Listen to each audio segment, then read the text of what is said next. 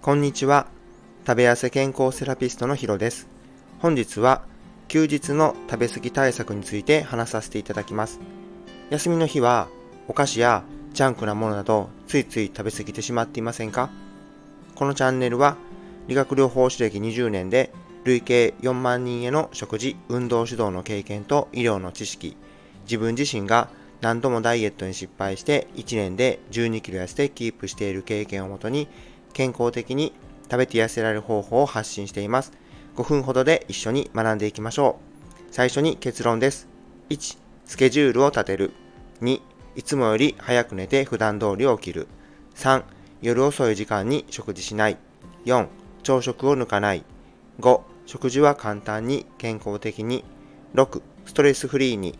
7、朝から動く。順番に解説させていただきます。1、スケジュールを立てる。休日は生活が不規則になりがちになり、疲れているから朝は寝だめ。休みの日くらい食事は好きなものを疲れたから動きたくない。それでも予定外の仕事、用事が入っていたり、忘れていたりして、リフレッシュするつもりがストレスを溜めたりしていませんか？前日には休日の予定を立てていると朝からのスタートをよりよく切れます。2、いつもより早く寝て普段通り起きる。規則正しい生活によって体内時計がリセットされて自律神経とホルモンが整います。寝だめは生活リズムが崩れて反対に疲れることになるので普段通り起きるかプラス1時間までに起きましょう。3. 夜遅い時間に食事しない。体内時計を整えるために前日の食事は大切です。食事で摂取した食べ物が消化、吸収されるまでに2、3時間が必要となります。夜遅い時間に夕食をとると胃の消化活動が活発になり脳や肝臓の働きが活性化し結果として食べ過ぎや睡眠不足につながります。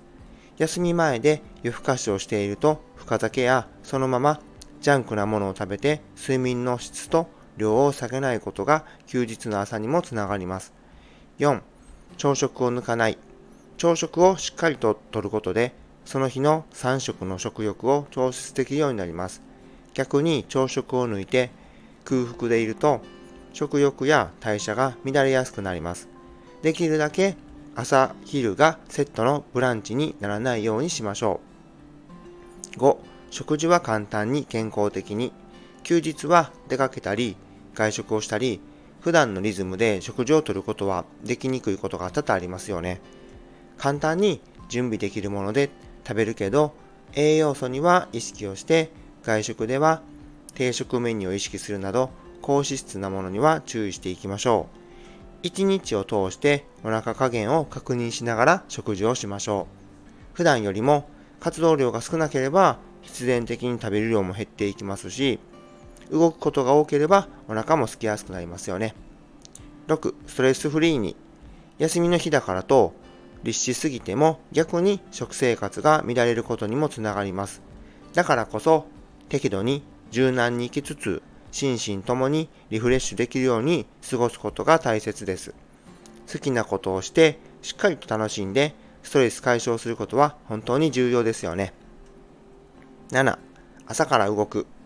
日中に体をアクティブに動かし運動する習慣のある人は質のいい睡眠を得られるという調査結果があります。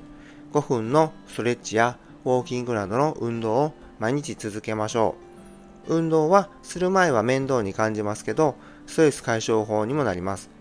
血糖コントロールや血圧コントロールにもつながり、健康上のメリットはいっぱいです。朝から動くだけで健康意識が働き、一日が不健康なこと、ダイエットを阻害するようなことが自然と減らしやすくなります。それではコメント返しをさせていただきます。第57回のダイエットにチートデイは必須にコメントを2件いただいています。ありがとうございます。1人目は岩太郎さんです。ヒロさんのちょっと噛んでからのはにかみが好きです。仕事で一人でお店回りをするとき、おにぎりとサラダチキンと野菜を持っていくようにしました。以前は菓子パンで済ませていたので、健康意識できてるかなと思ってます。岩太郎さん、いつもありがとうございます。素敵すぎるコメントありがとうございます。もう本当にね、噛みすぎて困ってるんですけど、自信を持って噛んでいきますね。まあ、というかちょっと、あの、もうちょっとしっかりね、噛まないように頑張っていこうと思いながらちょっと今日の配信もすっごいもうカミカミだったんですけど、すごい課題ですけど、ちょっとこう気をつけていきますね。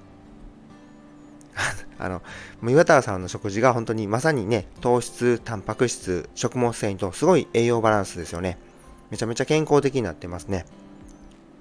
岩太郎さんも X で毎日が楽しくなる習慣術を毎朝配信されているので、ぜひチェックしてみてください。2人目は英語の先生の西さんです。女性ホルモンの関係なのか、定期的にチートを超える量を食べたくなるのが困りものです。自制しないととは思いつつです。西さん、いつもありがとうございます。結構な量を食べてしまう時があるんですね。もし、ホルモンバランスの乱れが原因としたら、その時は普段よりも1割ほど多く食事をとるようにしてみてください。もちろん質の高い食事を意識してですね。きっと何か原因があると思います。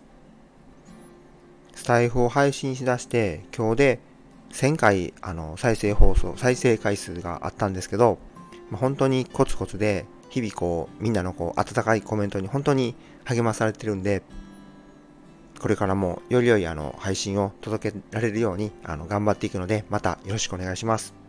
本当にありがとうございます。最後に宣伝をさせてください。現在、オンラインでの個別ダイエットサービスを実施しております。公式 LINE からメッセージを送っていただけると質問にもお答えしているのでお気軽に連絡をお待ちしております。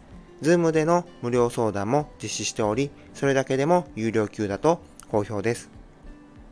本日も最後までご清聴いただきありがとうございました。これからもダイエットのことや健康について配信を行っていきますので、面白かったらいいね、ためになったと思ったらフォロー、質問があればコメントをいただけると嬉しいです。また、SNS でシェア、拡散していただけると感激です。それでは今日はこれで失礼します。また朝6時にお会いしましょう。